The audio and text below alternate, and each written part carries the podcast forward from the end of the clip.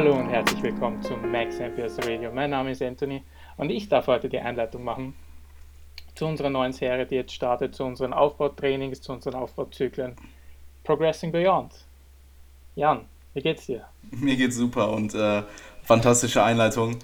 Ähm, wir werden es ab jetzt immer so handhaben, dass ähm, ja, du meine Folgen bzw. die Folgen einleitest, in dem es halt um meine letzten vier Wochen geht und ähm, ich werde die einleiten, um, um, ähm, in denen es eben um dich geht. Ähm, und ja, mir geht's bestens. Äh, ich hoffe dir ebenfalls. Ähm, wir haben kurz gerade geredet, haben heute nicht so viel Zeit gehabt, um vorher zu quatschen. du bist auf jeden Fall im Studiumstress. Genau, ja. Und ja, ähm, ich werde halt von meinen vier Wochen, beziehungsweise von meiner Improvement Season heute berichten, ähm, seit dem Minicut, also ähm, seit Mitte Juli. Ähm, ich werde das Ganze halt ein bisschen ähm, ausweiten, einfach weil meine Improvement Season eben da oder der neue Makrozyklus eben da begonnen hat. Und ähm, ja, ich denke, das ist deutlich interessanter als die letzten vier Wochen, weil da eben Dinge passiert sind, die ich, die für mich neu waren oder zumindest in letzter Zeit neu waren und ähm, ja, von denen sicherlich der ein oder andere was ähm, mitnehmen kann. Ja, alles ist hier neu. Also das, das war gerade ein bisschen ähm, spontan und random, also wir hatten nicht so viel Zeit zu labern.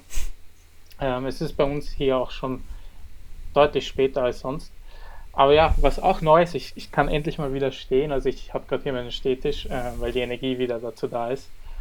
Inspired bei ja, Jan Frisser, habe ich gehört. Der Stehschreibtisch. Uff ist hier wieder alles kopiert, ey. Die, die, die Brille ist ja auch von dir damals noch. Das war einer der besten Tipps ever, die du mir gegeben hast. Uh. Ähm, ich trage manchmal beide Brillen, wenn ich nachts noch arbeite. Das funktioniert, gell? Ja, aber es sieht unfassbar scheiße aus. Bist ja beim Arbeiten, glaube ich, nicht so umgeben von vielen Leuten. Ähm, und ja, was wollte ich sagen? Also wir werden auf jeden Fall von deinem, von deinem Mesozyklus sprechen. Ja, absolut. Ähm, auch vielleicht vom Vergangenen. Und bei mir vielleicht nur ganz kurz darauf eingehen, ähm, wie gut es einem geht nach der Prep. Und ja. Ja, wie lange ist also, es her? Es ist äh, ziemlich genau zwei Wochen her, dass wir geredet haben, oder? Es ist ganz genau zwei Wochen heute, genau. Willst du ein ganz kurzes Update geben, was, wie du dich, wie die Gefühlslage jetzt aktuell ist? Ja, ähm, es ist lustig, weil mir ist aufgefallen, dass die letzten, letzten Tage haben mich echt viele Leute gefragt, ey, was ist los mit dir? Ähm, ich glaube, ich, ich wirke auf manche Leute, als wäre ich die ganze Zeit auf einer High Dose Koffein, äh, Koffein aber es, es geht mir mittlerweile sehr viel besser und ist irgendwie lustig, weil du musst aus einem Tief kommen, um ein Hoch zu erleben, weil sonst, dadurch, dass du immer so ein Gewohnheitstier bist, würdest du das Hoch ja nicht als Hoch wahrnehmen. Yeah. Aber ähm, obwohl es zurzeit sehr stressig ist mit der Uni und allem, hey, es ist, so fühlt sich Leben an, denke ich mir jeden Tag. Und ähm, ich denke nicht mehr an Essen, ich habe heute auch erst wieder nur meine Protein-Feelings eigentlich drinnen und kann mich auf vieles konzentrieren, was ich die letzten Monate einfach nicht machen konnte. Also es ist sehr cool. Ähm, und ja, also an jeden, der in der Post-Recovery Transition Phase ist, halt durch. Es wird besser. Und ja, ansonsten Training leidet halt leider sehr stark unter dem Studium. Ich, ich komme nicht wirklich oft zum Training, zwei bis dreimal die Woche. Aber was wiederum cool ist, ich gehe dann jedes Mal zu Muskelversagen. Eigentlich jeden Satz, egal was. Und das konnte mir auch wiederum äh, ein paar Sachen zeigen. Ja? Ähm, und warum kann ich das machen? Einfach weil ich nur alle zwei, drei, manchmal sogar nur alle vier Tage den Muskel treffe und ich bin dann immer schon recovered. Also es sind ganz lustige Trainings, Trainingssessions. Und ja, sonst gibt es nicht viel zu sagen. Es ist es wird einfach jeden Tag besser und ich freue mich extrem. Absolut, klingt super, Mann. Recovery is real. Ja. Ähm, also Jan, erzähl mir, wann war dein letzter Minicut? Wie viele Mesozyklen hast du seitdem gemacht? Und wie, wie, vor allem, wie war vor allem jetzt der letzte Mesozyklus? Du bist ja gerade im Deload. Ich bin jetzt gerade im Deload, ja. Ja. Boah, es ist mega, mega unter, äh, ungewohnt, ähm, gefragt zu werden. Weil ich habe den einen Podcast mit Arne gemacht und ähm, ich glaube, also ich habe ihn mir selber nicht mehr angehört seitdem, aber ich glaube, er ist ganz gut geworden. Ähm, okay. Und ja, muss mich auf jeden Fall noch dran gewöhnen, ähm, auf das neue Format. Ähm, okay, ich habe mir ein paar Stichpunkte gemacht, werde jetzt einfach frei drauf loserzählen. Und zwar ähm, habe ich den Minicut oder den letzten Minicut von Anfang Juni, ähm, fünf Wochen lang gemacht, also mit Deload sechs Wochen, ähm, sprich bis Mitte, ähm, von Anfang Juni bis Mitte Juli ging der. Ähm, und bin seitdem wieder im Aufbau, sprich äh, seitdem sind drei Monate vergangen, das sind bei mir exakt zwei Mesozyklen. Ähm, die erste Änderung, die ich vorgenommen habe, war, dass ich meine Mesozyklusstruktur von fünf Wochen insgesamt auf sechs Wochen insgesamt erhöht habe. Das heißt, mhm. jetzt aktuell sind meine Mesozyklen so aufgebaut, dass ich anstatt ähm, vier Wochen Akkumulation und eine Woche Deload, fünf Wochen Akkumulation und eine Woche Deload fahre. Ähm, gefällt mir grundsätzlich besser und ich kann es halt verkraften. Also ich würde wirklich jedem empfehlen, wenn du länger trainieren kannst, potenziell, als eben diese, diese fünf Wochen, mhm. dann ähm, mach es ruhig. Also ich denke, alles zwischen als fortgeschrittener Athlet oder als, ähm, als fortgeschrittener bis weit fortgeschrittener Athlet, alles zwischen fünf bis acht Wochen ist akzeptabel. Ich denke, wenn du weit über zwei Monate ohne Deload trainieren kannst, trainierst du unter deinen Kapazitäten.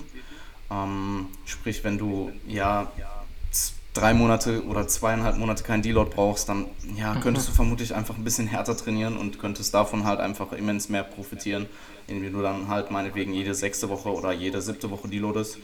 Ähm, das ist also die erste Veränderung, die ich vorgenommen habe und gefällt mir auch sehr, sehr gut. Mhm. Ähm, ich habe halt teilweise nice. gemerkt, dass ähm, meine Volumenjumps extrem groß waren und dass ich die halt, oder zumindest in den kleinen Muskelgruppen extrem groß waren. Und die sind halt jetzt etwas moderater und ich habe halt eine Woche länger. Okay. Ähm, das habe ich auch im ersten Zyklus. Startest du dann ähm, grundsätzlich auch in Woche 1 zum Beispiel mit etwas weniger Volumen, als ich starte du mit, davor Ich starte mit genauso viel, wie ich damals auch gestartet bin und höre auch bei okay. genauso äh, viel auf, aber die Jumps von Woche zu Woche sind kleiner. Also aktuell ist es bei mir alles zwischen ein bis drei Sätzen pro Woche. Bei den drei Sätzen sind halt wirklich eher kleinere Muskelgruppen. Oder zum Beispiel mein Rücken. Mein Rücken, ich kann drei Sätze pro Woche, äh, pro Woche adden und äh, mhm. ohne Probleme. Währenddessen meine äh, Druckmuskulatur ähm, ja da doch schon relativ häufig Recovery-Probleme ähm, mhm. bekommt. Ähm, ich habe auch so die Erfahrung gemacht, dass vor allem bei der Druckmuskulatur ist es meistens nicht nur so die Recovery per se, sondern einfach die Gelenke. Okay. Also ja. vor allem so mit, ähm, mit Bankdrücken oder, oder typische Trizeps-Sachen. Hm, ja, Trizeps. Irgendwie Gerade über Bizeps, Bizeps kann man irgendwie unendlich ja. weit nach oben gehen und Trizeps sagt recht schnell der Ellbogen meistens, mm. ey, na, na, da und. Ja, ich finde gerade bei Überkopfübungen, ich habe es auch jetzt vorhin im Deload gemerkt, ähm, ich habe im Deload teilweise mehr Gelenkwehwehchen oder so akute Dinge wie in meinen mhm. äh, Akkumulationswochen. Mhm. Ähm, ich weiß nicht genau, woran es liegt. Vielleicht, weil ich von dem weniger ähm, Push-Volumen, was ich vorher gemacht habe, noch nicht so warm bin, wenn ich dann an meinen Trizeps gehe. Äh, oder ob es vielleicht noch aus der vorherigen Trainingswoche kommt. Also ich fühle mich auch in den Deload-Einheiten, vor allem in der ersten Hälfte, immer noch relativ schlecht weil ich halt bis zum, weil ich halt bis zu einem bestimmten Grad. Probier, Aber es ist ein gutes Zeichen. Ja, es ist ein gutes Zeichen. Ich probiere nicht ähm, aktiv zu overreachen. Also ich will, ich komme nie an den Punkt, wo mhm. meine, wo meine Performance sinkt. Meine Performance ist immer bis zum, bis zur letzten Einheit steigt sie weiter an, beziehungsweise ich kann halt einfach mehr bessere Performance abliefern. Ich habe nicht diesen akuten Drop. Aber ich denke, würde ich weitermachen, sprich wäre mein Deload noch eine weitere Woche, würde ich vermutlich dann im Deload irgendwo halt an den Punkt kommen, wo ähm, ich nicht mehr das regeneriert habe, was ich gemacht habe und halt einfach einen Performance Drop mhm. hätte. Ähm, grundsätzlich ist es aber ein gutes Zeichen, ähm, wenn du im Deload oder zumindest wenn du ähm, wenn du dich im Deload bis zu einem bestimmten Grad noch schlecht fühlst vom Overreaching, ähm, was du eben vorher absolviert hast, wenn du es eben machst. Wie gesagt, ich äh, sage nicht, dass jeder overreachen sollte, das kommt stark aufs Ziel an und auf den Trainingsstand. Ähm, für mich ist aktuell das Ziel, das Maximum rauszuholen und ich denke, mhm. dass man bis zu einem bestimmten Grad auf jeden Fall vom Overreaching profitiert. Ich muss auch dazu sagen, dass ich es relativ ähm, intelligent doch angehe und ähm, ich meine, was du auch vorhin angesprochen hattest mit, dem, mit den Verletzungen oder mit den Wehwehchen, ich bin immer noch verletzungsfrei in meiner ganzen Trainingskarriere und auch mhm. alle Wehwehchen, die sich akkumulieren teilweise oder die halt auftauchen, ähm, und gehe ich halt einfach mit, mit Programming. Sprich dann ähm, zum Beispiel bei der Ey, das, das ist auch immer so das Schöne an Bodybuilding, dass, ja. Dass man nicht immer gleich zurückfahren muss, sobald irgendwann was ist. Man kann recht oft eigentlich weitermachen mit seinem Plan hm. und einfach sagen, ey, äh, lass das mal aus, ja, lass das probieren, vielleicht geht das. Und das ist meistens, meistens ganz cool, meistens funktioniert das sehr gut. Ja, wie gesagt, was ich ähm, zum Thema Overreaching, ähm, das, ähm, es scheiden sich ein bisschen die Geister aktuell. Ähm, ich weiß zum Beispiel, dass Eric Helms kein Verfechter davon ist oder nicht denkt, dass es einen Vorteil hat. Ähm, Brad Schönfeld zum Beispiel schon. Ähm, Dr. Israel auch. Ich glaube, Dr. Contreras. Ist er überhaupt Doktor? Ja, er ist Doktor, ne? Mhm. Okay. Wow. Er ist ein PhD über Glut ja, geschrieben. Ja, genau, stimmt. PhD ähm, in, Glut, in Gluttraining. Ja, das ist immer witzig. Worin hast du deinen Doktor gemacht? In Gluttraining. ähm, ja, jedenfalls. Es scheiden sich ein bisschen die Geister. Ich denke, für jemanden, der das Maximum rausholen wollte, man kann eben bis zu einem bestimmten Grad von Overreaching profitieren. Ähm, beziehungsweise das Anpeilen von Overreaching. Wie gesagt, ich komme ja nicht in diesen akuten Zustand, wo meine Performance mhm. wirklich absinkt. Und ähm, ich muss auch dazu sagen, bei mir ist es eher systemisches Overreaching. Das heißt, bei mir ist nicht das Problem, dass meine Muskulatur nicht mehr regeneriert, sondern einfach, dass meine ganzen Kapazitäten einfach nicht mehr wollen. Also ich, ich könnte vielleicht sogar rein vom, von, der, von den einzelnen Muskelgruppen nochmal eine Woche abliefern oder nochmal eine Woche mehr Stimulus erzeugen. Aber ich glaube, mein, ähm, ja, mein ganzes System, mein Körper als System würde das nicht mhm. mehr mitmachen. Also mein Schlaf wird dann nicht deutlich schlechter, aber ich merkbar schlechter. Ähm, und ich bin einfach erschöpft. Also vor allem dann die letzte Deadlift-Einheit in dem, ähm, in dem Zyklus hat mir echt, hat mich zwei Tage aus dem Leben gekickt. Bei Deadlift ist das ganz schlimm. Also wenn man, wie man am nächsten Tag aufwacht. Ich, ich bin kein Powerlifter, aber ey, das ist Volumen und Deadliften zusammen. Das ja, einfach... Volumen. Also ich meine, wie gesagt, äh, oder ich weiß nicht, ob ich es, wem habe ich das nochmal erzählt? Habe ich dir das erzählt, dass ich in den Deadlift zum Beispiel mein Volumen ähm, nahezu gar nicht erhöhe. Also ich fahre da einfach ein kontinuierliches Volumen und erhöhe mein Hamstring-Volumen aktuell mit einem Satz ADLs, glaube ich, und dem Rest nur durch Leg Curls. Okay. Ähm, einfach weil, ja, es ist eine ziemlich schlechte Idee zu probieren, deine Deadlifts von Woche zu Woche dort einen Satz zu addieren. Du stirbst. Also wenn du bei deinen Deadlifts ähm, die Intensität erhöhst von Woche zu Woche und dann noch mehr Satzvolumen ähm, programmst. Das kannst du bis zu einem bestimmten Grad machen. Meinetwegen, du fängst mit drei Sätzen an und hörst mit vier auf oder so. Aber ähm, ich weiß noch, ich habe irgendwann mal, ganz am Anfang, wo ich angefangen habe, die Methodik zu benutzen, äh, habe ich, glaube ich, mit drei angefangen oder so und mit fünf aufgehört und ich bin gestorben. also ohne Scheiß. Ähm, Deadlifts an sich sind schon ultra, ultra ermüdend.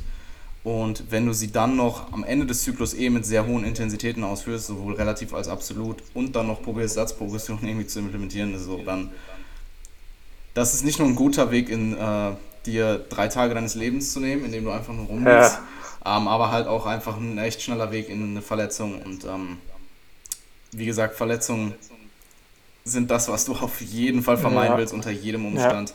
Ja. Ähm, Gerade in einem Sport, wo der eben so extrem lange Zeiträume erfordert. Und, ähm, ja, es ist, wir haben ja letztes Mal darüber gesprochen. Also ich, ich, bin kein großer Fan von normalen Deadlift zumindest. Mhm. Ähm, von anderen Varianten doch. Aber ja, also du machst wahrscheinlich einfach normal Double Progression mit deinem Deadlift und, und erhöhst das Volumen dann über andere. Ich habe ähm, hab ein ganz relativ, also mein Progressionsmodell aktuell sieht so aus, dass ich von Woche zu Woche in der Regel pro Muskelgruppe pro Woche das Satzvolumen erhöhe. Ähm, hm. Jetzt zumindest in den ähm, letzten Mesozyklen, wo ich halt probiere, alles zu hypertrophieren. Würde ich jetzt Spezialisierungszyklen fahren, würde ich das eben für die Muskelgruppen machen, die ich spezialisiere oder die ich priorisiere und für die anderen Muskelgruppen eher ein ähm, nicht dynamisch, sondern statisches Volumen fahren. Ähm, und ich lasse die, Inten die Intensitäten im absoluten Sinne, sprich Gewicht auf der Hantel von Woche zu Woche ansteigen und die Reps in Reserve fallen halt von Woche zu Woche. Das heißt, ich fange meinetwegen mit ähm, 10 Wiederholungen mit 135 Kilo im Deadlift an und drei oder vier Reps in Reserve und höre mit 150 Kilo für 10 Wiederholungen und einer Rep in Reserve auf. Das geht ungefähr auf. Also das habe ich jetzt im letzten Zyklus halt gemacht. Und mhm. Was das halt macht, wenn du eben deine Intensität so programmst, ist, dass du meinetwegen in der ersten Woche deine Reps ablieferst, die du mit der bestimmten Reps in Reserve halt ähm, ähm, performt hast. Und dass du durch die abfallenden Reps in Reserve deine Rep-Anzahl halten kannst, obwohl das Gewicht hochgeht. Okay.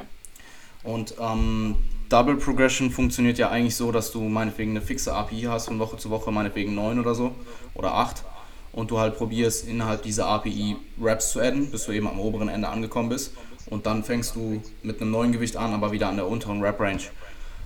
Und ähm, ich denke halt, dass Double Progression ist eine super Sache, gerade in Isolation Nein, es ist, du, mu du musst ja die RP nicht gleich halten. Also ich habe ja mit Alberto eigentlich die ganzen drei Jahre lang Double Progression so gemacht. Okay. Und es kam immer auf die Wiederholungszahl an. Also wir haben es mhm. manchmal so gemacht, dass wir entweder forciert haben, das Gewicht recht, recht frequent zu erhöhen, oder du arbeitest dich einfach in der Rep-Range hoch, egal ob die RP jetzt mitgeht oder nicht. Du, okay. du forcierst es quasi schon, dass du, was du in der Rep-Range hochkommst.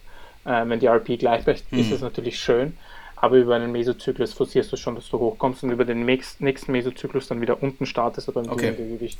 Ja, ich, ich denke auch, dass Double Progression für ähm, ISOs eine super Progressionsmethode ist. Ich denke halt, dass für Mainlifts es durchaus eine vielleicht ein bisschen aggressivere Progressionsmethode ähm, theoretisch einfach mehr Sinn macht. Aber äh, darüber lässt sich streiten und das soll auch heute nicht Thema sein. Ich wollte eigentlich auf Deadlifts Hypertrophie eingehen. Ja. Ähm, weil ich eben gemerkt habe, dass, also jetzt gerade in dem letzten Zyklus, ich werde sie jetzt auch noch weiterhin fahren ähm, für die nächsten zwei Zyklen. Ähm, und dann auch noch in dem Erhaltungszyklus werde ich sie machen, weil dort werde ich ähm, einfach deutlich intensiver trainieren und ähm, weniger Volumen machen. Und okay. Ich werde höchstwahrscheinlich mein 1RM testen, einfach weil ich es wissen will. Ich habe mein, hab mein 1RM ohne Scheiß. Why not? Ich habe mein 1RM ohne Scheiß das letzte Mal getestet vor zwei oder drei Jahren oder so. Und ähm, mir ist es auch eigentlich vollkommen egal, aber das ist die einzige Phase, wo ich halt ein bisschen tiefer in der Rap-Range bin und wo es dann auch Sinn machen würde, es vielleicht einfach mal zu testen. Wie gesagt, ich werde hier kein. Ich werde das jetzt nicht so mega oft Ja, macht. ja, ich, ich mache es nie. Und ich werde es auch danach für Eben. die nächsten vermutlich vier, fünf Jahre nicht machen oder so. ähm, aber ich habe halt aktuell alle drei. Ähm, ich habe halt akt äh, aktuell alle Big Threes drin sowohl Bench, sowohl Squat als auch Deadlift und werde die halt auch bis in die Maintenance Phase machen und ich will, ja, ich will sie einfach spaßhalber testen. Wie gesagt, ich werde nicht all mhm. out gehen, ich werde mir irgendwie eine, eine 9er API oder so maximal. Also ich werde keine kein grindy 1am Deadlift posten auf Instagram. und wenn ich tue, dann callt mich out, dann sagt mir, Junge, was machst du? Du bist Bodybuilder, hör auf damit. ich bin der Erste, der das tut. Ähm, nee, ja. sehr cool. Du hast jetzt eigentlich sehr viel dazu erklärt, wie, wie dein Programming funktioniert. Das wollte ähm, ich eigentlich gar nicht. Ja, ich, ich hätte danach gefragt, aber was jetzt auf jeden Fall noch offen ist, wann war der Minicut? Ähm, der Minicut war von Anfang Juli, Juni bis Mitte Juli.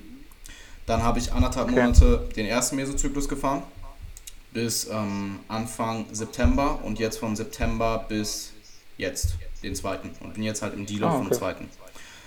Ähm, was ich, lass mich noch kurz mit Deadlift Hypertrophie zu Ende erzählen, was ich dazu sagen wollte. Und zwar ähm, ist mein 10er M im Deadlift seit dem Minicut davor, also nicht dem letzten Minicut, sondern dem Minicut davor, Anfang des Jahres, ist der im, ist das 10er M in meinem Deadlift um, lass mich nicht lügen, ungefähr 40 Kilo angestiegen.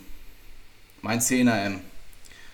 Und was ich halt mittlerweile, ich muss dazu sagen, mein, mein Lower Back ist deutlich besser geworden.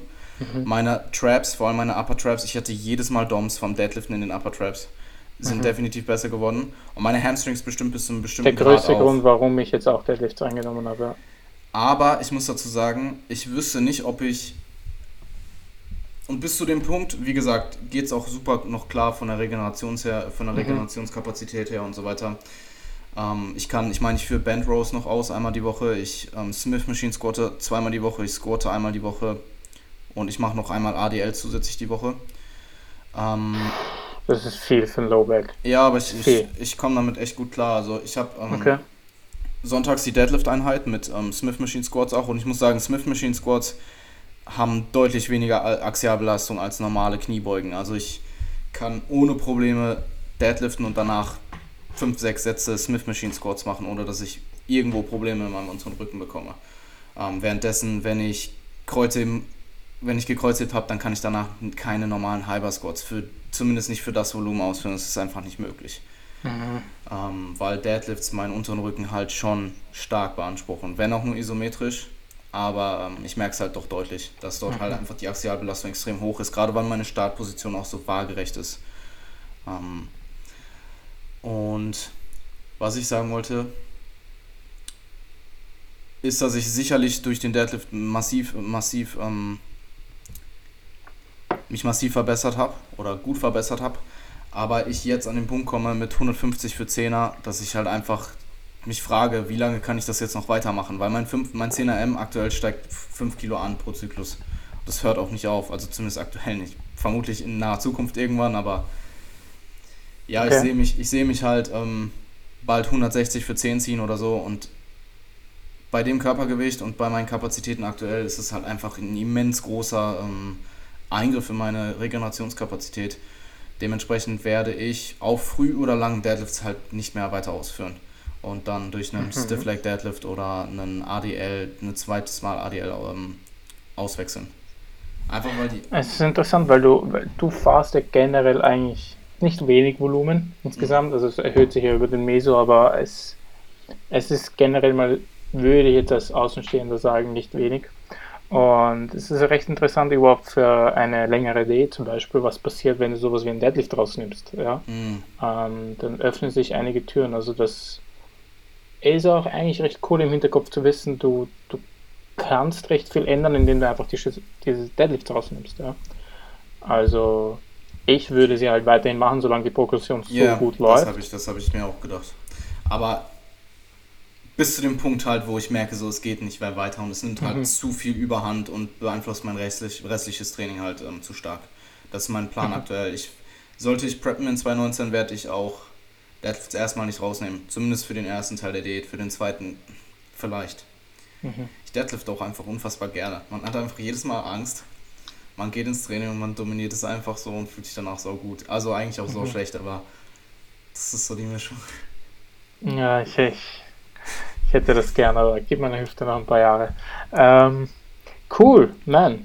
Wirklich sehr gut. Ähm, was ich mich jetzt frage ist, bist gerade im Deload? Hast ja. du für den nächsten Mesozyklus irgendwas Bestimmtes geplant? Und eine Frage, die mir auch noch gekommen ist, machst, hast du das immer schon so gemacht, dass du jedes Mal ganz geplante Deloads gemacht hast? Oder ist es manchmal vorgekommen, dass du sie auch reaktiv gewählt hast, dass du gesagt hast, ey, dieses Mal läuft der Meso so gut, dass ich sieben Wochen mache? Okay. Oder diesmal brauche ich nach einer dritten Woche schon wieder einen Deload? Hm. Ähm, ich deloade in der Regel immer proaktiv. Ähm, vor mhm. allem, also ich habe es damals, seit ich deloade, deloade ich proaktiv, also ge, ähm, im Vorhinein geprogrammt und nicht reaktiv.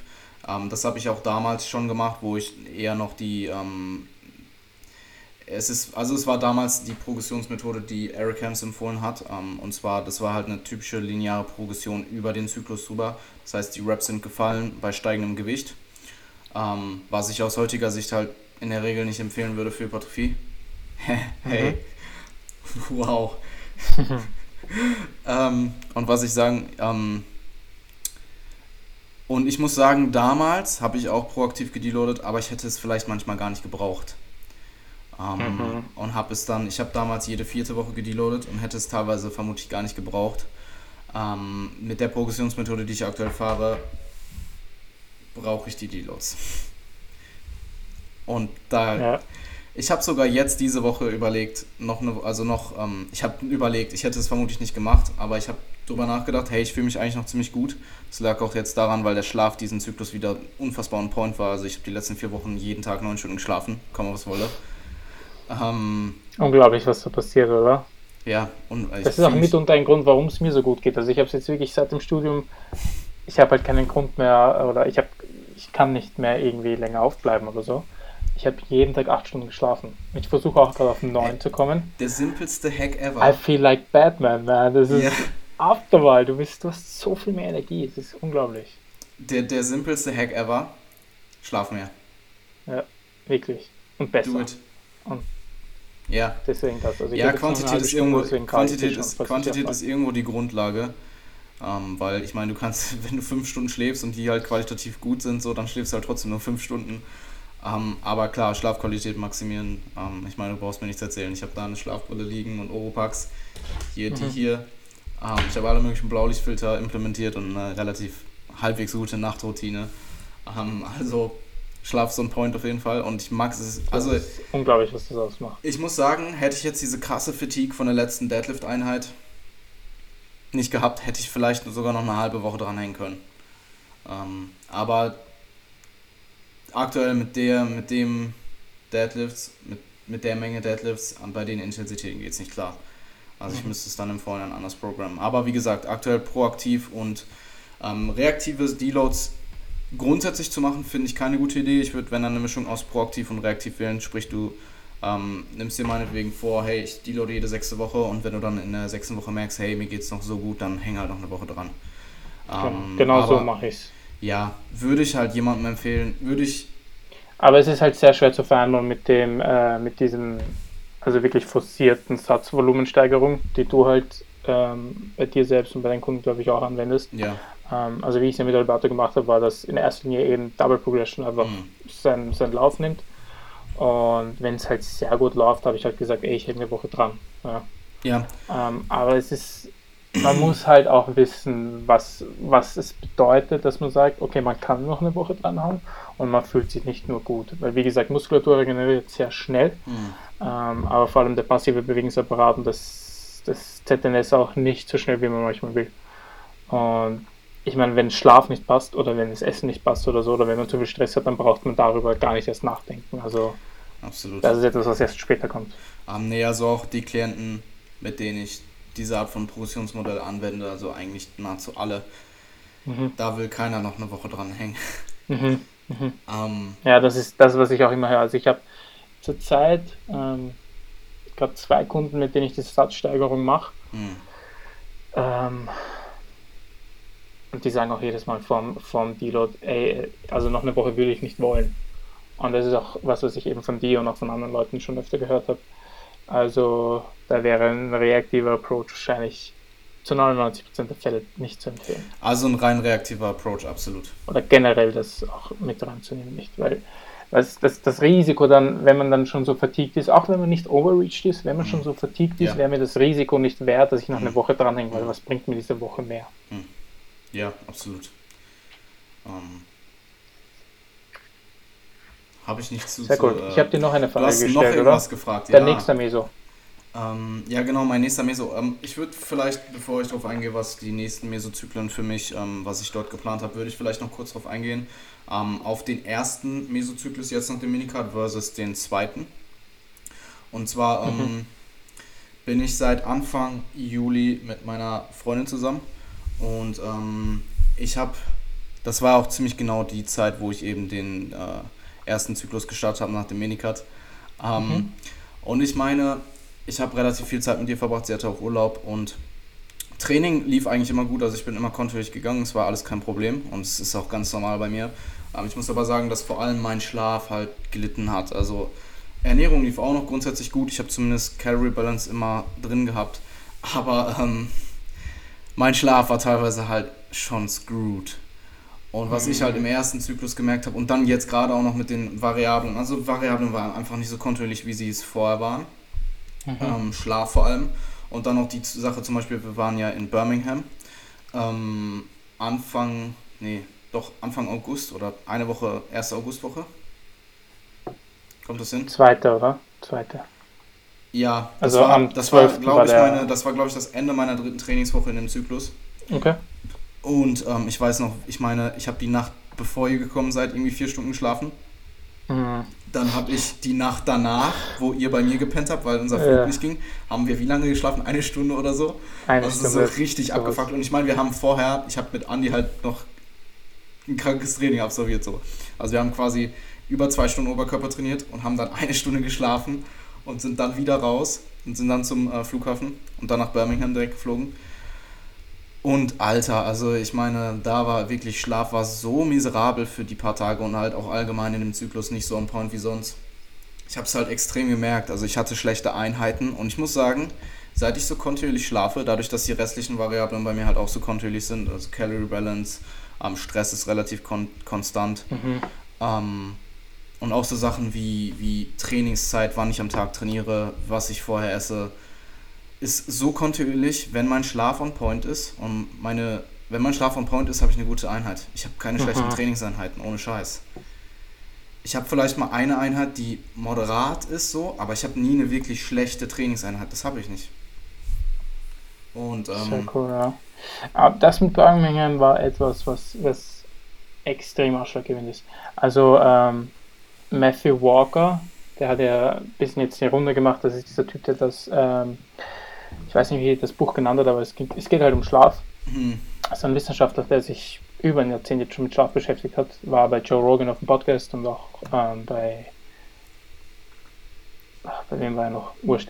Ähm, und er meinte ja zum Beispiel, wenn du, wenn du in einem Setting schläfst, das du nicht gewöhnt bist, hat eine Gehirnhälfte, eine komplette Gehirnhälfte schon einen deutlich schlechteren Schlaf. Okay, ja, crazy. Ähm, also du könntest jetzt nicht sagen, du schläfst 50% schlechter, aber du schläfst um einiges schlechter wahrscheinlich.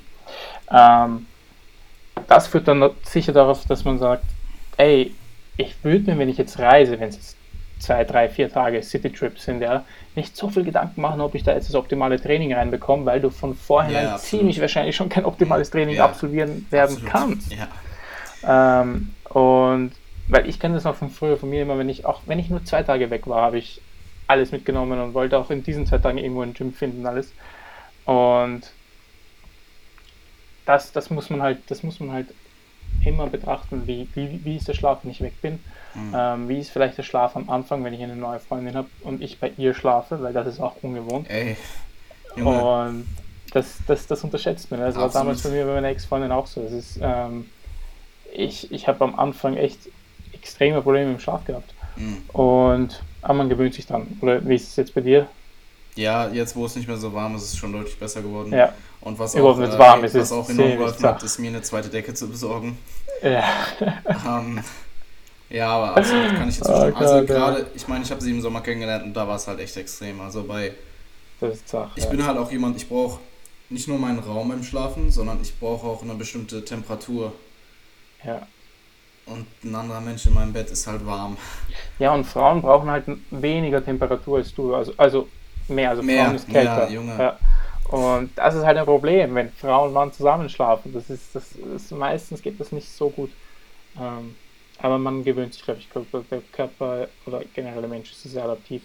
Und ja, ich habe damals gut. gemerkt, man, man, man wird dann, man schläft dann irgendwann eh wieder durch.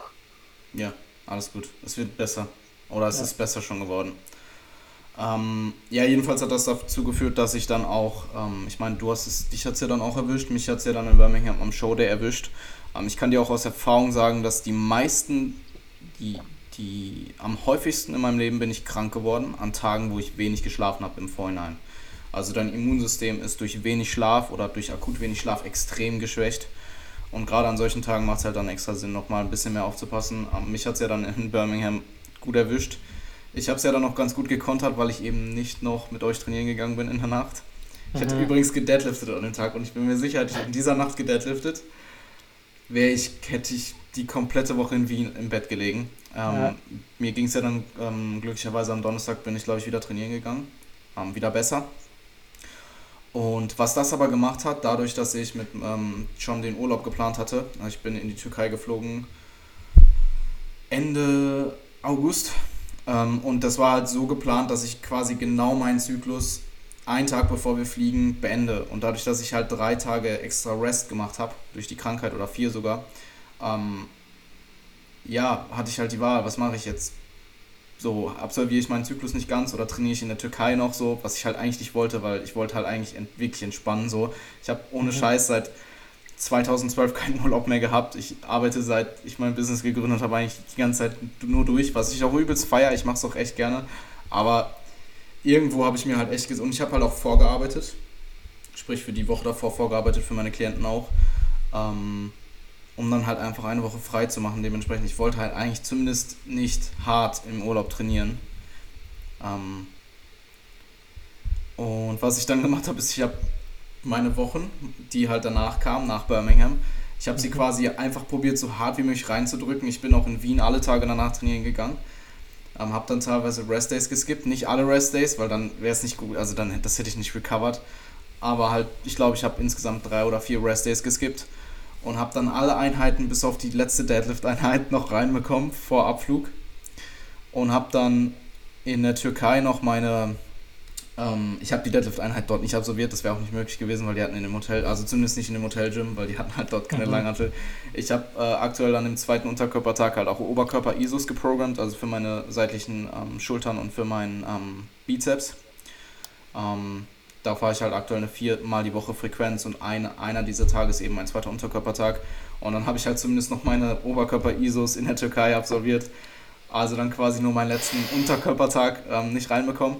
Und das war das erste Mal seit über langer Zeit, wo wirklich ein Zyklus nicht wie geplant gelaufen ist. Jetzt mal abgesehen vielleicht von äußeren Variablen, die halt einfach, die du nicht kontrollieren kannst, durch wie Krankheit oder, obwohl war es ja eigentlich auch. Aber was ich damit sagen will, erwarte nicht immer Perfektion. Oder ich habe halt in dem Moment gemerkt, so, hey, ich könnte jetzt noch irgendwie probieren, die Deadlift-Einheit in irgendeinem Gym da reinzubekommen. Was aber vermutlich auch nicht gut aufgegangen wäre. Und einfach Deload jetzt entspannt. Ich habe auch kein Deload-Training dort absolviert. Ich habe einfach eine Woche gerestet, habe mir quasi ja. aktiven Rest geholt für dieses Jahr. Ähm, habe ich, glaube ich, vorher in meinem Leben freiwillig, seit ich trainiere, nie gemacht. Einfach eine Woche nicht trainiert. Ähm, und es tat mir extrem gut. Also auch als ich dann wiedergekommen bin. Nicht nur trainingstechnisch habe ich es gemerkt, dass einfach Fatigue halt ähm, nicht mehr am Start war, aber auch einfach psychologisch. Ich hatte Bock zu trainieren, ich hatte Bock zu arbeiten. Ähm, und das hat mir enorm geholfen. Also dieser Urlaub, mhm. das war crazy, Mann. Und auch einfach mhm. weniger soziale Medien und so weiter. Einfach, keine Ahnung, einfach nur chillen. Und frisch verliebt sein. Ja, das, absolut. Das macht dann alles nochmal mal tausend. Ja, ähm, ey, ich muss sagen, wenn du mein Kunde wärst, dann hätte ich dich das, glaube ich, gar nicht so ernst nehmen lassen, noch mit dem Trainingszyklus.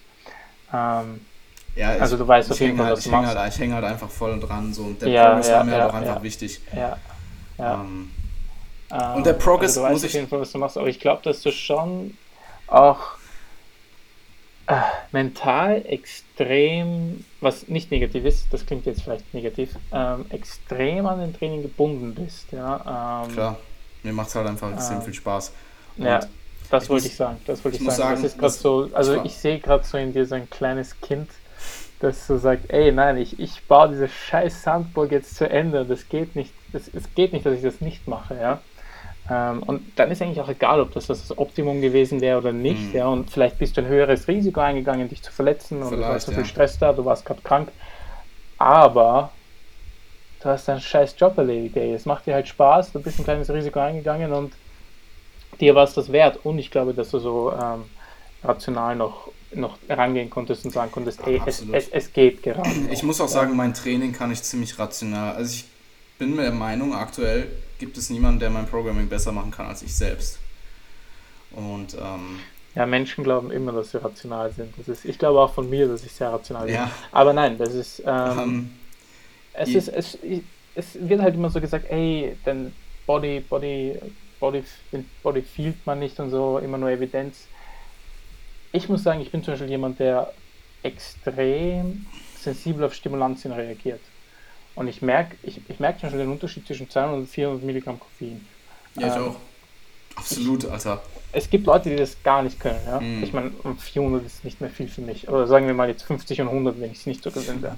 Ähm, also, ich habe das schon recht oft, muss ich sagen, dass ich einfach merke, was mit mir abgeht und was nicht. Ja? Mm. Und klar gibt es klar gibt's dann Sachen, wo du sagst, ey, das ist vielleicht ein bisschen zu viel Placebo. Aber ich glaube, dass Bodybuilding halt etwas ist, das, also jetzt kann ich halt nur für mich sprechen, ähm, etwas ist, was mir sehr gut beigebracht hat, auf, auf, auf, an mir selbst zu arbeiten, sagen wir so. Nicht auf meinen Körper Absolut. zu hören, aber an mir selbst zu arbeiten und zu schauen, was tut mir besser als anderes, sagen wir so. Und ich habe irgendwie das Gefühl, dass das manchmal ein bisschen ein bisschen neglected wird, weil es gibt ja auch nicht umsonst tausend Diäten und es gibt auch nicht umsonst hundert verschiedene Arten zu trainieren. Ja? ja. Ähm, sobald das funktioniert, funktioniert es. Und dann ist halt die Frage, wie kannst du es am besten in dein Leben implementieren? Und dann musst du dich als Individuum fragen, ähm, was funktioniert besser für mich. Ich habe heute den Podcast gehört von Mike Hotel äh, bei Revive Stronger wo wir auch ein bisschen auf die ganze Debatte eingehen, warum It Depends vielleicht nicht immer die Antwort sein sollte. Mhm. Ähm, ja, voll. Und eben, und, und da denke ich mir halt, ey, wenn du weißt und wenn du wirklich das Gefühl hast, du kannst rational über dein Training entscheiden, dann ist das für mich als Coach halt mehr wert, als zu sagen, nein, wir machen den Plan, den wir vor acht Monaten niedergeschrieben haben, mhm. so und so fertig. Ja, absolut. Nicht, und das ist der letzte Punkt. Und nicht zuletzt, mein größter Faktor dafür ist einfach, weil es dir dann mehr Spaß macht. Ja? Und mhm. das ist genau das, was man gerade bei dir ausfährt.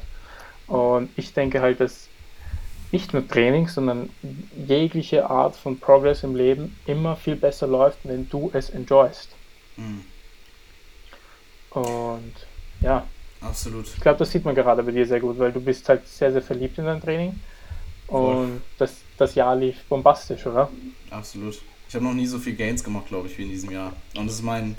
Ja, und das also, Programming ist ja, sicher fast, top. Fast ich kenne dein Programming, aber ich glaube, dass ein extrem großer Faktor ist, dass es, dass es dir gerade so gut taugt. Ja, absolut.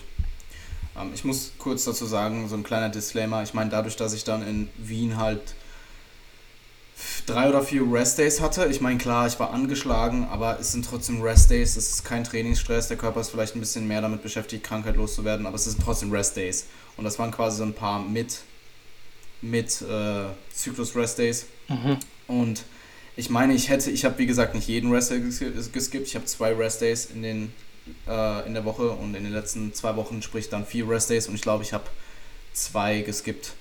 Ähm, und ich hätte es halt okay. auch nicht gemacht, hätte ich nicht, hätte ich mich nicht gut gefühlt. Und, äh, weil ich meine, dann ja, bringt gesagt, es dir auch du hast, wenn du hast ziemlich wahrscheinlich gewusst, was du getan hast. Ja, ich, das Deswegen. Ding ist, der Zyklus lief auch trotzdem gut. Meine 10 sind überall angestiegen. Ich habe auch die letzten Einheiten noch meine Performance abgeliefert. Und der Zyklus overall lief trotzdem ziemlich solide, ähm, was ich einfach darauf zurückführe, dass Calorie Balance eigentlich immer trotzdem on point war. Meine, ähm, wenn es bei mir in den Variablen nicht so gut läuft, dann läuft es immer noch relativ gut, so im Durchschnitt, weißt du, wie ich meine? Mhm. Du bist einen um, hohen Standard gewohnt, ja. Ja, ich bin halt einen sehr, sehr hohen Standard gewohnt. Und ich meine, wenn ich dann anstatt neun Stunden halt nur im Durchschnitt siebeneinhalb Stunden schlafe, dann sind es immer noch siebeneinhalb oder mindestens sieben Stunden, dann sind das immer noch mindestens sieben Stunden. Und ähm, ja, der Zyklus lief trotzdem sehr solide. Ich habe ihn jetzt bis, bis auf ein paar kleine Veränderungen quasi nochmal wiederholt mit höheren 10er Amps und der zweite Zyklus lief nochmal deutlich besser, jetzt zurückzuführen auf kontinuierliche Variablen. Ähm, und ja, Mann, ich bin pumped. Also, pff, es läuft gut. Ja, und cool. ich wollte noch irgendwas sagen. Auf Albanisch sagt man, wenn man etwas vergisst, war es nicht wichtig. Ja. Also muss es dir schnell wieder einfallen. Ähm, ja, ich wollte noch ganz, ganz kurz drauf eingehen, was ich. Ist es okay für dich? Ja, klar, also fünf Minuten weniger schlafen ist nicht so schlimm. Alles klar. ähm, und zwar werde ich diese Woche, höchstwahrscheinlich spätestens nächste Woche, ähm, entscheiden, ob ich 2019 oder 2020 preppe. Und ähm, mhm. aktuell tendiere ich eher zu 2019. Mhm. Ähm, dementsprechend überlege ich schon, was ich jetzt mit den restlichen drei Monaten Aufbau mache. Ähm, es wird nämlich so. Derweil ist es ja kein Spezialisierungszyklus, richtig? Derweil sind es keine Derweil Spezialisierungs. Ist es overall einfach. Ähm, es ist overall. Ähm, ich trainiere alle, allerdings meine Side Delts und meine Bizepse viermal die Woche. Ähm, voll, das wollte ich voll, voll, das wollte ich vorher ansprechen. Viermal die Woche. Ja. Und aber dann auch mit relativ hohem Volumen insgesamt, oder? Ja, äh, schon. Also ich glaube ich sage jetzt einfach Average Volumina, weil damit die Leute besser, was Besseres anfangen. Aber ich glaube, meine, meine Bizeps sind mit durchschnittlich 16 Sätzen und mhm. meine Schultern, boah, lass mich nicht lügen, 18, 20 mhm. vielleicht. Meine Schultern können so, ich, ich ja, merke meine, auch jetzt, meine seitlichen Schultern, also, sogar in der Prep. Ich, ich merke auch jetzt, diese, die, das, was ich aktuell an Volumen fahre, das ist bei weitem nicht die Grenze. Ähm, da mhm. wollte ich jetzt noch drauf zurückkommen. Und zwar wird es so laufen, dass wenn ich mich für 2019 entscheide, dass ich die restlichen drei Monate aufbaue, es wird nämlich so laufen, dass ich jetzt drei Monate aufbaue dann, sollte ich preppen. So, also auch wenn ich nicht preppen würde, würde es so laufen, ich würde jetzt drei Monate aufbauen, je nachdem, mhm. ob ich preppe, eben Spezialisierungszyklen oder nicht. Dann würde ich einen Monat Maintenance fahren, Erhaltung. Ähm, dann ein bisschen länger Diäten, ungefähr zehn Wochen, einfach um eine sehr, sehr gute Ausgangslage wieder zu bekommen. Nochmal Erhaltungsphase fahren, um die Diät einfach ein bisschen besser zu recovern und dann würde ich eigentlich in meine Improvement Season starten für 2020, wenn ich mich für 2020 entscheiden soll, was aber aktuell relativ unwahrscheinlich ist. Ähm, oder an dem Punkt würde ich dann halt die eigentliche Prep starten, weil ich habe dann 10 bis 12 Prozent KFA und ähm, genug Zeit noch, um halt eben von diesen 10 bis 12 Prozent auf meine meinetwegen 5 Prozent ähm, für den Wettkampf zu kommen. Und das wäre halt meine Makrozyklusplanung bis dahin wäre genauso, ob ich jetzt preppen würde oder nicht. Dementsprechend passt es halt aktuell sehr, sehr gut, wenn ich mich jetzt spontaner in Anführungsstrichen entscheiden sollte für 2019. Ähm, und es wird so laufen, dass ich Spezialisierungszyklen fahre, wenn ich mich dafür entscheide. Und dann werde ich in Angriff nehmen in, im Unterkörper meine Hamstrings und meine Glutes, meine Waden. Es ist relativ viel, also es ist kein typischer Spezialisierungszyklus, muss ich an der Stelle sagen. Ähm, Hamstrings, Glutes, weil man die einfach perfekt zusammen spezialisieren kann, weil du einfach durch die vielen Hip Hinges extrem viel Overlap hast. Ähm, meine Waden. Fuck, wir haben neue Geräte im Gym, fällt mir gerade ein, und da gibt es eins für die Glutes. Boah, boy, du wirst dich in Wien, Ja, du ja. wirst dein Leben nicht packen. Ja, ja. ah, Ja, ihr habt jetzt. Fuck. Aber wir haben jetzt auch einen liegenden Beinbeuger. Also Shoutout an Felix. einen sitzenden meinst du? Nein, nein, einen liegenden. Wir hatten immer den sitzenden. Aber ich Okay, wollte. wir haben jetzt einen sitzenden Ja, das. Ja. und stehend. Hm. Und, und Abduktion und äh, Extension für die Glutes, ein eigenes Gerät. Das wird so geil für meine Hüfte. Fuck ja.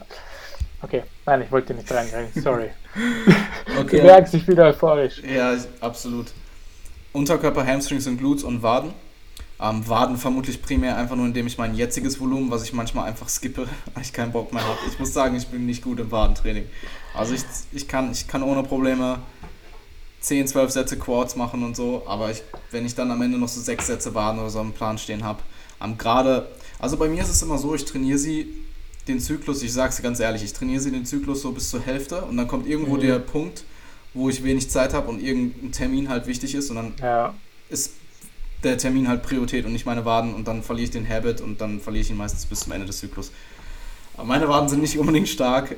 Ähm, dementsprechend wäre jetzt mein, mein, ähm, mein sehr erster. schön, dass du so ehrlich bist. Ja, absolut. Mein erster Gedanke wäre einfach mein aktuelles Wadenvolumen zu nehmen und auf jeden einzelnen Trainingstag aufzuteilen. Weil ich bin mir sicher, und ich habe das auch schon gemacht eine Zeit lang, dass ich zwei, drei, vielleicht maximal vier Sätze Waden einfach mache. Und vor allem, wenn ich jetzt den Gedanken habe, so, ey, deine Waden sollen wenigstens nicht komplett verkümmert aussehen. Hm. Ähm, Die Leute werden gehen. mich hassen, wenn, wenn, wenn, wenn ich das erzähle, aber ich weiß zum Beispiel von mir, dass meine Waden relativ gut wachsen können Hm, und ich habe sie seit Jahren nicht wirklich trainiert. ja, also ich, so ich, ich mache so hat- einmal die Woche ein bisschen was, damit sie bleiben. Bitte? Ja, das ist so wie Jared Feather, der hat Waden wie. Ja, Tennisbälle sind zu klein, Alter. Der hat Waden wie, Ah, weiß ich nicht, Wassermelonen oder. Nee, nicht Wassermelonen, Honigmelonen. Ohne Scheiß, Ja. die sind so big und der trainiert die Null. Ja, crazy. Naja, ich meine, wenn er irgendwelche Deadlifts oder so macht, ist es nicht so, dass er sie nicht Ja, oder er trainiert sie oder nicht- so. Das trainiert ist halt nicht bei mir. dynamisch. Deswegen bleiben sie, wie sie sind. Aber Oder nicht, ich, ist nicht so. nicht aktiv, ja. Calf Phrases mache ich zwei Sätze die Woche und dann. Ich weiß, dass ich nicht mehr mache, deswegen programme ich nie mehr.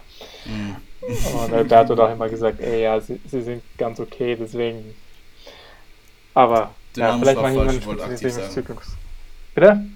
Ich habe gesagt, er trainiert sie nicht dynamisch, aber ich, im Endeffekt hast du ja auch ein bisschen Range of Motion drin, wenn du einen Squat oder einen Deadlift hast. Ja, ja, deswegen. Ähm, ja, Kann wie gesagt, eh Unterkörper und Glutes, ähm, Waden und im Oberkörper meine Delts, meinen Bizeps und meinen Lat. Ähm, was das machen wird, es ist relativ viel, aber ich muss dazu sagen, ich werde nicht meinen ganzen Rücken spezialisieren, sondern nur meinen Lat. Sprich, ich werde einfach mehr Lat-Isolationsübungen machen. Ähm, Überzüge werde ich vermutlich einbauen. Ich liebe Moto Rows, ich weiß nicht, ob du die kennst, diese einarmigen Ja, ja, Lat-Züge. ja, ja. Unnormal krank. Also ich habe äh, an jeden, der seinen Lat nicht spürt, probiert sie aus. Das ist Ja. mit wirklich mit Abstand die Übung, die mir das war am- damals, die habe ich damals so Pumps in von, den Lats gibt, ja, ohne Scheiß. ja, die habe ich damals, ähm, also mein Rücken war immer meine Schwachstelle und äh, ich hatte so eine Phase, wo ich Ben Pakulskis Trainingsprogramme M- äh, MR40, MR40 Extreme äh, gerockt habe und so Sachen wie. Motor Rows, das waren sogar so meine, meine Hauptübungen, ja, das war, Okay. und das hat das Game gechanged, weil da habe ich dann auf einmal immer Pumps bekommen und sie gefühlt, ähm, also Motor Rows sind geil, ja, auf jeden Fall. Ja, Moto Rows, ähm, aktuell finde ich, mein Rücken ist nicht grundsätzlich, ist keine Schwachstelle.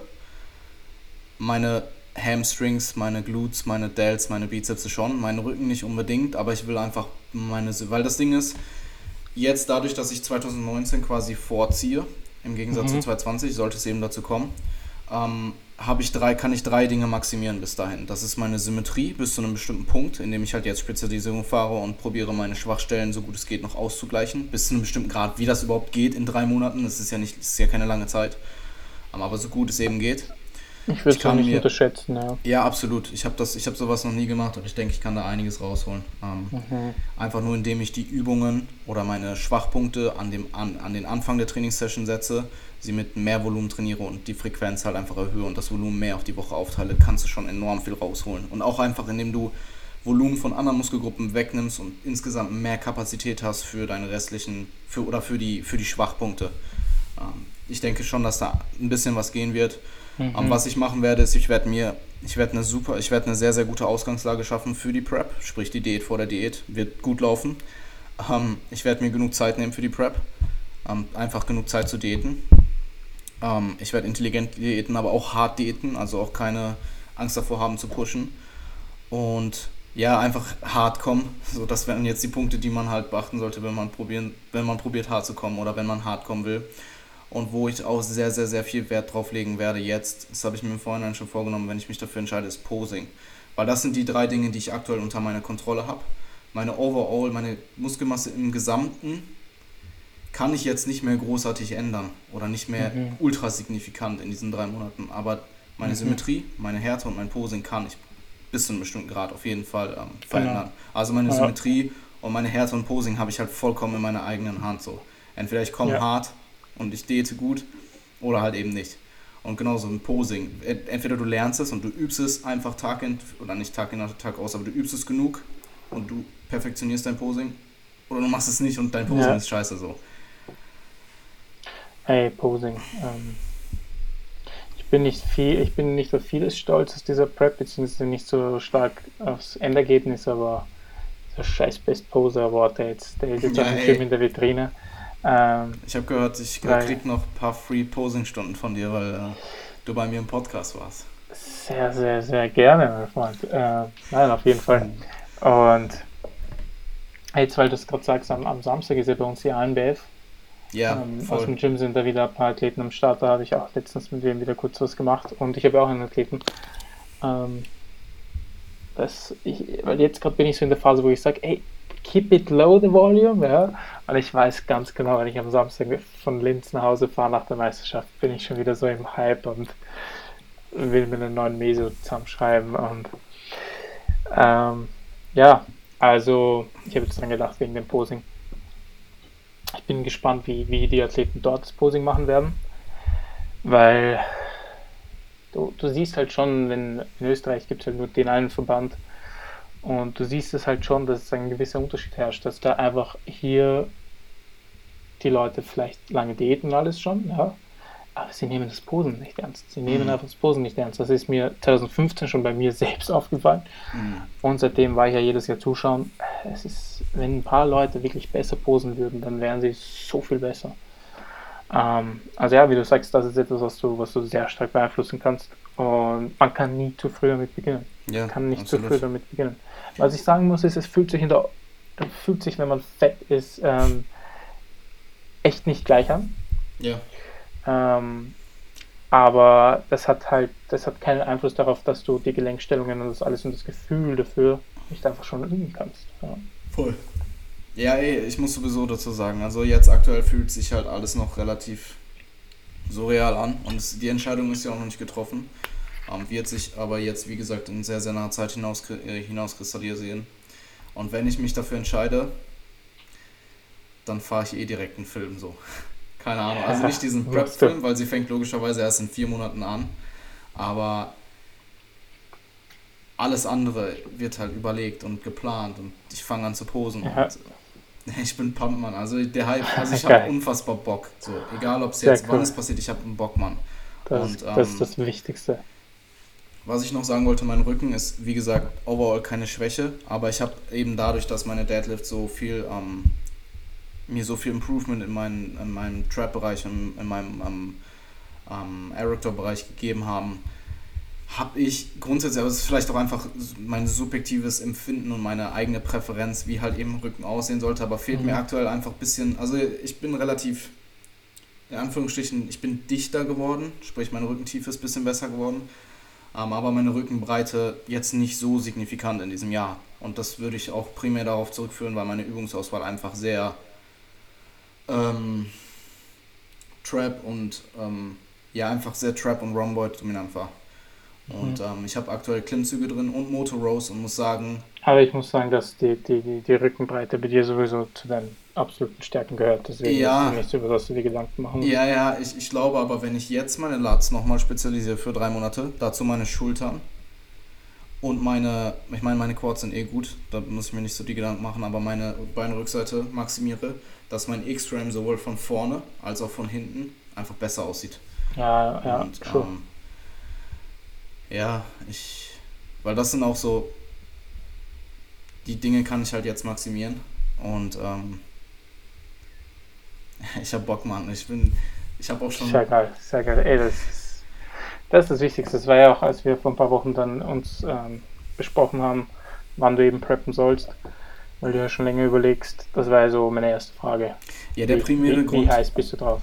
Der primäre um, Grund für 220, dass ich es nicht machen werde, höchstwahrscheinlich ist halt einfach, dass ich dort zu viele Athleten habe, Mann. Mhm. Ich habe jetzt aktuell, jetzt ist es wieder einer mehr für 220. Okay. Es werden ja nicht, es werden halt höchstwahrscheinlich nicht weniger. Und ich kann nicht, ja. jetzt aktuell sind es sechs, sechs Leute und fünf davon werden halt auf der GmbF starten, wo ich halt selber, wo halt auch mein Hauptwettkampf sein wird. So. Das will ich halt einfach nicht verantworten. Überhaupt wenn es dein erster Prep ist. Ja. Ja, will ich dir nicht raten. Ey, sehr cool. Ähm, ich würde sagen, das war eine gute Episode.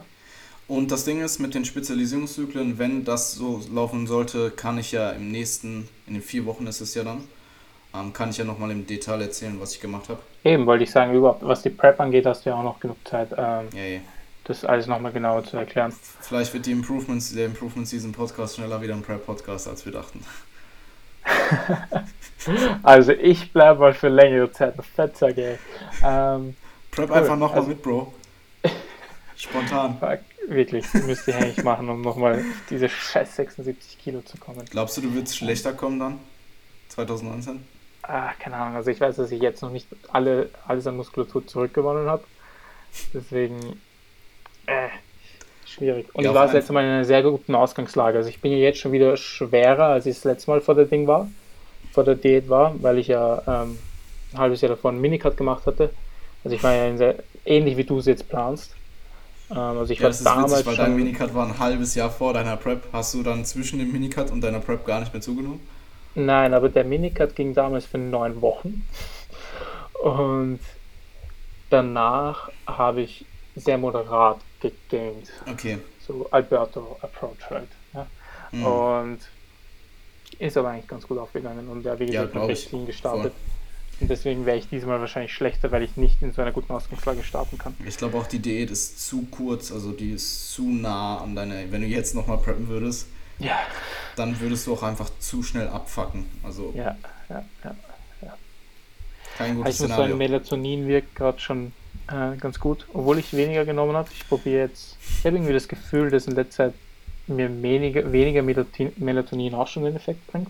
Nimmst du es immer, ähm, auch wenn du einen kontinuierlich gleichen Schlafrhythmus hast? Ich nehme es schon immer noch so fünfmal die Woche. Crazy. Eigentlich schon. Oder ich aktuell gar ähm, nicht mehr. Ja, aber ich bin mir eigentlich ziemlich sicher, also, wie gesagt, ich nehme es eh nicht mehr jeden Tag. Bin mir ziemlich sicher, dass ich es nicht mehr unbedingt brauche. Mhm. Aber ich weiß, dass es, um den Schlafzyklus wirklich einzustellen, mindestens 10 bis 12 Wochen braucht. Okay, und für ja. diese Zeit werde ich Melatonin noch nehmen. Und wenn ich dann wirklich jeden Tag alleine um 7 Uhr aufstehe oder um 6.45 Uhr, ähm, also sobald das erreicht ist, also das ist immer ein guter Punkt, wenn du ohne Wecker aufstehst, dann hast du einen guten Schlafzyklus. Und das habe ich noch nicht. Und ja, dabei nehme ich es halt noch. Und ja, ich muss noch was essen, weil ich schlafe ganz gut, nachdem ich gegessen habe. Ich muss auch noch essen, oder? Und ja, das ist geil. Das ist, ich bin so in der Obstinate angekommen, ey. ich esse jetzt noch 200 oder 250 Gramm Porridge. Ähm, bin nicht einmal hungrig, ich muss es essen. Das ist so geil. Ja, ja. Ich weiß, was du ähm, meinst. Mein Leben besteht aus Kellogg's und Whey. Alles in den Bizeps. Und das hast du heute gepostet. Ich habe mir gedacht, jedes Junge. Kind wäre Jelly. Mein und Leben besteht nur noch aus Kellogg's und Obst und Gemüse ja, und Pizza. Ja. Oh nice. So ist es doch. Diese Cornflakes sind. Ich muss sagen, ich glaube, sehr viele Bodybuilder lieben Cornflakes. Ja, ich ähm, liebe äh, Rice Krispies mit Schoko, weil die sind mega. Also die würde ich vielleicht sogar eine Diät essen, weil die sind so voluminös, Alter. Ja. Aber irgendwie nicht schwierig zu essen. Also es ist viel, aber es ist nicht schwierig zu essen. Die haben fast kein Fett und mhm. schmecken gut. Und ich danach Lion. Lion, Lion ist mein Favorit danach. Hat ein bisschen mehr Fett, aber es abnormal gut vom Geschmack her. Ich bin nicht so, du bist, der, du bist krasser Karamell-Fan, right? Ja, unnormal. Aber ich muss sagen, Ach, das, das erste Mal so in meinem Leben, also seit, nicht das erste Mal in meinem Leben, das erste Mal seit längerem enjoy ich Karamell irgendwie nicht mehr so hart. Also irgendwie jetzt so nach einem Jahr Offseason, ja. wo ich mir so viel Karamell gegönnt mhm. habe. Ich habe vorhin äh, Dark Chocolate Magnum gegessen und so und so Dark Chocolate okay. Eiskekse und fand's geil und hab mir gedacht, so, cool. Junge, das ist jetzt gerade schon geiler als so ein Karamell. Ich habe auch den Ur Dark Chocolate Trip. Ich muss sagen, es wird immer dunkler, also 80% ist jetzt schon geil. Nee, ähm, das ist voll nicht meins. Aber ich muss sagen, ich bin leider schon in der Phase, wo Essen nicht mehr so geil schmeckt. Also ich habe das auch, ich war heute beim Subway, habe ähm, eine kurze Lernpause gemacht und habe gemerkt, okay, es ist cool, aber mm. dafür, dass ich mich jetzt monatelang auf diesen scheiß Sub gefreut habe, könnte mir eigentlich, ich weiß, dass es mir besser schmecken könnte. Also, ja, aber es war jetzt auch wegen ja. deinem uh, Rapid Weight Gain, oder? Also es wird ja. Ja, aber generell, weil, weil yeah. in den Wochen danach schmeckt halt alles so unglaublich gut, aber das kann halt nicht unendlich lang weitergehen. Es wäre schön, wenn es so wäre. Ähm, aber natürlich, weil ich so schön zugenommen habe, ja. Aber ich finde besser so als andersherum. Ich finde es besser so, wenn ja. Essen mehr Funktion ist und man vielleicht es noch enjoyt, aber halt auch nicht so überkrass und du nicht von Meal zu Meal denkst. Mhm. Anstatt dass du diesen harten Food-Fokus hast und. Ja, ja. Also, also ich könnte das mit der Uni jetzt gerade nicht vereinbaren, das geht nicht. Also die ersten zwei Wochen waren so schlimm und ich habe das währenddessen eigentlich gar nicht so schlimm wahrgenommen, aber im Nachhinein, es war echt, ich habe auch un, komplett unproduktiv gelernt, glaube ich. Weil, ey, du lernst, du musst viel lernen und du denkst aber so oft an Essen. Ey, und das habe ich zum Glück nicht mehr, ja. Und Soon. Wäre es halt nicht möglich. Soon. Bitte? Soon. Soon. Ähm, passt. Ich gehe pennen. Absolut. War eine coole Episode. Ich, ich hoffe, man konnte ein bisschen was lernen. Ich hoffe auch. Und dann sehen wir uns in zwei Wochen. Ganz kurze Zusammenfassung. Preppt nicht jedes Jahr, schlaft vernünftig, akzeptiert keinen Perfektionismus, macht ab und zu mal Urlaub. Äh, äh, Deload kommt stark darauf an, wie du es machst, wie du trainierst und wie die Gegebenheiten sind. It depends! Und, und ja, das war's. Wenn euch euer Deadlift für eine halbe Woche, für eine halbe Woche aus dem Leben schießt, dann überlegt euch, ob ihr vielleicht was anderes machen wollt. Für Hypertrophie. Genau. Oder don't deadlift at all. Ja, was anderes meine ich, ein ADL oder irgendwas Hip-Hinge-artiges. Nein, das, das, das war ist einfach nur ein, eine emotionale Aussage, weil meine Hüfte so fucked up ist und ich nicht deadliften kann. Ach so. Aber ich würde es Ja, aber du hip thrustest. Ich hip thruste, ja.